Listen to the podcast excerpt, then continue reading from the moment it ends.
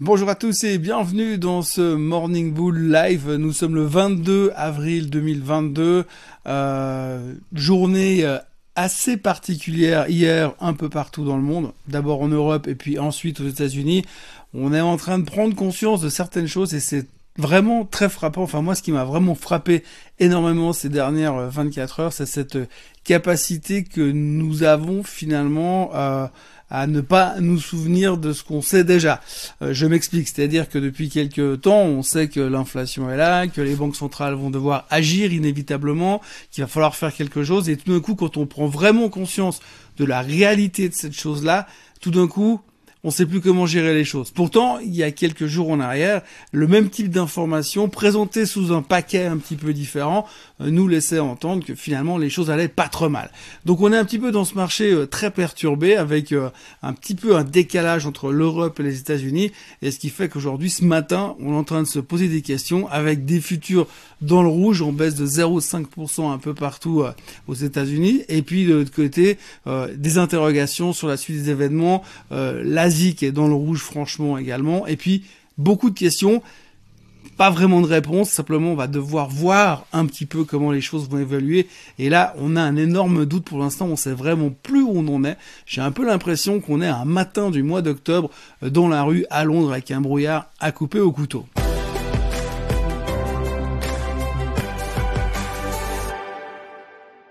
Donc si on regarde euh, la photo euh, globale de la journée d'hier, d'abord commençons simplement par l'Europe. L'Europe a relativement bien vécu sa journée. On a le DAX surtout, il faut retenir ça, c'est la bonne nouvelle de la journée, le DAX qui ressort de son canal descendant. Vous vous souvenez, ce canal descendant dans lequel on était depuis le début de l'année, qu'on voit sur le graphique, eh bien ce canal descendant, le DAX l'a cassé à la hausse et on est ressorti. Ce qui est un signe positif de ce côté-là en tous les cas. De l'autre côté, on a le CAC 40 qui lui est encore un petit peu coincé dans son canal. On s'est arrêté juste là, vraiment sur cette tendance descendante. Et pour l'instant, on ne sait pas trop dans quelle direction on va aller. Le CAC 40 a donc terminé un petit peu moins bien que le DAX si on veut bien, mais si on regarde la photo globale, l'ensemble des choses qu'on a eu hier en Europe, on peut s'estimer content de la bonne clôture du marché européen. Pourquoi bonne clôture? Parce que d'abord il y a eu bon l'inflation, les chiffres du CPI qui sont sortis 7,4% sur l'Europe, c'est pas franchement une surprise, c'est ce qu'on connaît déjà. De là à dire qu'on est en train de faire un pic, on n'en est pas là, mais ça y avait cette première chose là. La deuxième chose c'est la Banque mondiale qui a annoncé plus ou moins que la crise en Ukraine, la guerre en Ukraine pouvait entraîner quelque part euh, une problématique de, crise alimentaire mondiale. Euh, conséquence, effectivement, euh, l'Ukraine étant un gros producteur de blé, blablabla, on connaît l'histoire. Donc du coup, ça pourrait entraîner une grosse crise alimentaire mondiale. Il y a eu un petit coup de froid sur les marchés européens quand on a entendu cette nouvelle, mais finalement, c'est vite rattrapé. Après, il y a eu aussi le patron, le vice-président de la, de la Banque Centrale Européenne, monsieur De Guindos, qui a déclaré que lui, il était plutôt pour la fin des rachats obligataires dès le mois de juillet et ensuite, donc, ça ouvrait la porte assez logiquement à une hausse des taux, euh, au même type que la Fed est en train de nous faire euh, dès le mois de septembre, au mois d'octobre pour la BCE. Donc ça, c'est plutôt au quiche. C'est les premiers commentaires vraiment au quiche qu'on a euh, du côté de la BCE. Et puis, bah, on aurait pu là aussi s'attendre à que le marché réagisse relativement mal. Mais en fait, on s'est dit non, mais c'est bien parce que finalement, la Banque Centrale Européenne, européenne prend les choses en main, est en train de se préparer au combat et va faire mettre les mesures en place pour freiner cette inflation ce qui est vraiment en train d'être notre première préoccupation, j'ai l'impression, en tout cas, pour les mois à venir. Donc le marché s'est dit, si la BCE réagit, c'est une bonne nouvelle. Donc si les marchés s'étaient arrêtés hier soir à 17h30, quand les marchés européens sont terminés la séance, c'était plutôt une belle journée. Et puis, et puis, il y a eu les États-Unis. Alors aux États-Unis, c'était complètement différent. Hein. Donc globalement une séance à peu près normale. On a des publications de résultats. On est en pleine saison de publication de résultats. On a eu l'affaire Netflix. Alors ça continuait un peu à mettre la pression dessus. Pas mal de commentaires négatifs, des analystes qui ont refait leurs calculs. Ils se sont dit oui alors du coup maintenant qu'elle a baissé de 50% depuis les plus hauts, on pourra imaginer qu'elle va rebaisser encore de 50%. Donc il y en a qui sont venus hier avec des targets à 120 dollars. Enfin bref ça c'est une histoire qu'on verra plus tard. Mais toujours des mauvaises nouvelles sur Netflix. Tesla qui réagissait bien à la publication des résultats hier, on en a parlé, donc ça allait plutôt pas mal de ce côté-là. Et puis, tout d'un coup, au milieu de tout ça, on a eu Monsieur Powell. Alors je vous l'avais dit hier matin, Monsieur Powell devait parler deux fois. Alors il y avait un premier meeting où il était invité, il a fait un peu l'ouverture, il n'a pas parlé des taux d'intérêt, il n'a pas parlé de ce qu'il allait faire au niveau de l'inflation, donc du coup il s'est rien passé. Et puis la deuxième fois où là il a vraiment donné son opinion et il a dit je pense qu'à partir de maintenant on peut commencer à devenir un tout petit peu plus agressif. Et ça alors les marchés ils ont pas du tout, mais alors pas du tout aimé. Alors être un tout petit peu agressif, qu'est-ce que ça peut bien vouloir signifier du côté de la Fed? Eh bien, ça veut simplement dire que lors du prochain meeting, à savoir le 4 et le 5 mai, eh bien, la Fed va agir. Ça, on sait tous depuis des mois. Euh, et puis, habituellement, on, sait dans les phases de hausse des taux qu'à chaque meeting, la Fed, et l'ont dit déjà au début de l'année, allait monter les taux de 0,25%. On sait depuis quelque temps aussi que ça pourrait changer et que ça pourrait être un tout petit peu différent prochainement, eh bien, comme quoi il pourrait devoir accélérer et augmenter la taille euh, de ces, euh, de ces euh, de hausses de taux d'intérêt à 0,5%. On le sait, on en a parlé depuis des semaines. J'en parle dans cette vidéo, je pense, tous les deux jours. Et puis hier, eh bien, il l'a confirmé en disant je vais être un peu plus agressif. Ça veut dire je suis prêt à, à monter les taux de 0,5%.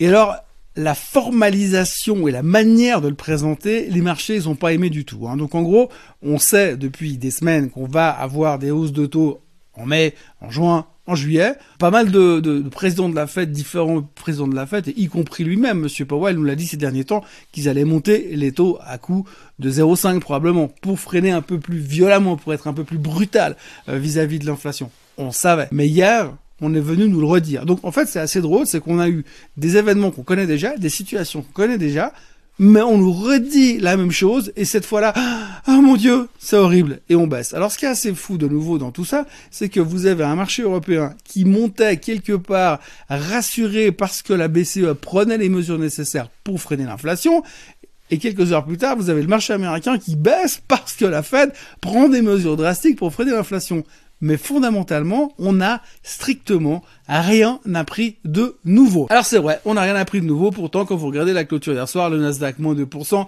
le Sox qui revient sur les supports de 3050 par la tour qui ne, qui ne doit absolument pas lâcher, euh, le S&P 500 en baisse, le Dow Jones en baisse, tout en baisse, enfin une mauvaise journée d'un point de vue des indices. Quand on regarde un petit peu au niveau des publications des résultats, là aussi, comme je le disais avant, ça va. Pour l'instant, un quart, 20% euh, du S&P 500 a publié ses résultats.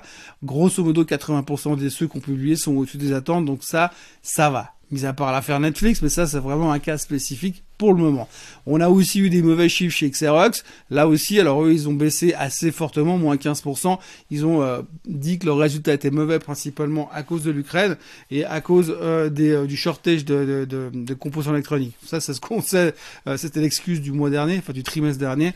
Donc voilà, grosso modo, on avait des résultats qui étaient plutôt positifs, mais on avait une confirmation comme quoi cette fois, c'est quasiment certain, la Fed va monter les taux de 0,5%. Mais encore une fois, on le savait. Donc on a vraiment une réaction euh, assez épidermique du marché qui est pas très logique fondamentalement parce que franchement, entre vous et moi, tout le monde était au courant qu'au mois de mai, ils vont monter les taux. Ça c'est une certitude, mais tout le monde était également au courant qu'ils allaient devoir monter les taux de plus que 0,25 puisqu'on voit très bien qu'avec les chiffres économiques qu'on a aujourd'hui, avec l'inflation qu'on a aujourd'hui, on ne peut pas continuer à la jouer petit bras face à l'inflation hier, on a eu cette espèce de confirmation de la part de Monsieur Powell, et je ne sais pas ce qui s'est passé dans nos têtes d'investisseurs, mais il y a eu comme un, disjonctage, on a disjoncté et euh, le marché s'est pété la figure. Alors, c'est pas la fin du monde, mais 2% de baisse sur le Nasdaq, tout ça parce que de nouveau, on a cette relation incestueuse entre le rendement du 10 ans et euh, les, euh, les, le marché technologique. Le rendement du 10 ans est remonté à 2,96% et en même temps, les actions technologiques se sont pété la gueule de 2%. C'est assez marrant parce que depuis quelque temps, on voit ces mouvements, c'est 0,10% de hausse sur le rendement du 10 ans, 2% sur le Nasdaq, c'est quasi standard.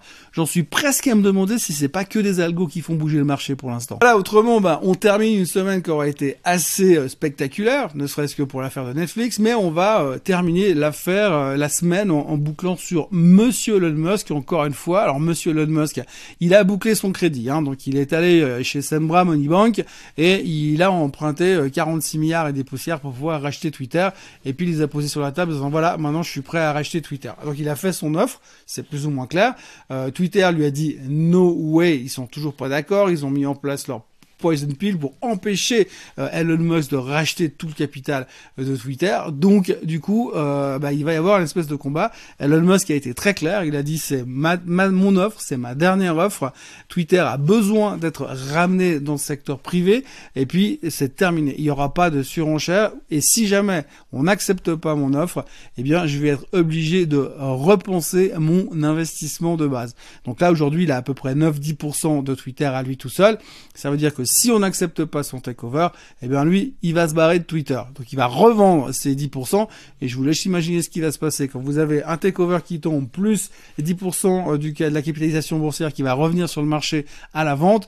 Euh, j'ai l'impression que le, le scénario Netflix de cette semaine pourrait se reproduire sur Twitter si le management continue à ne pas vouloir de l'offre de monsieur Elon Musk. Pour le reste, à, côté, c'est toujours la même histoire. Hein. Euh, L'or ne fait rien, le pétrole ne fait rien, les cryptos ne font rien. C'est plutôt calme. On se concentre vraiment que sur les résultats trimestriels. Et puis on les interprète. Et puis on essaie d'en tirer des conséquences. Et puis on écoute de temps en temps les présidents de banques centrales. Aujourd'hui, euh, il y aura pas mal de PMI qui vont être publiés. Il y aura pas mal euh, de chiffres trimestriels aussi, mais que des choses un petit peu secondaires. Il y aura American Express, il y aura Schlumberger.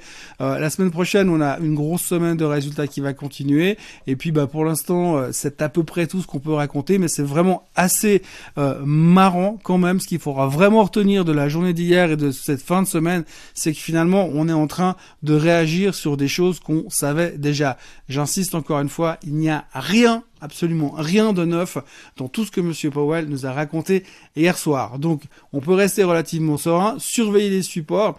Euh, techniquement, pour l'instant, ça marche plutôt pas mal. J'ai pas du tout aimé ce qu'a fait le semi-conducteur index hier soir, comme on le voit sur le graphique. Pour l'instant, ce retour sur le support, j'aimerais vraiment, vraiment qu'on puisse s'en éloigner, mais ça paraît pas forcément gagné, surtout quand on voit l'interprétation qui sont faites des résultats trimestriels. On va attaquer les semi-conducteurs sérieusement ces prochains jours et il faudra faire très très attention on risque d'avoir une semaine sportive. Donc en gros, reposez-vous bien euh, pour ce week-end. Ce sera important d'être en forme la semaine prochaine.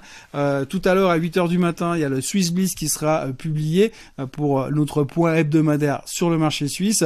D'ici là, n'oubliez pas de vous abonner à la chaîne Suisse Côte Suisse de liker cette vidéo et moi je vous retrouve lundi prochain à la même heure au même endroit avec une joie non dissimulée. Passez un très bon week-end et un très bon vendredi. Bye bye.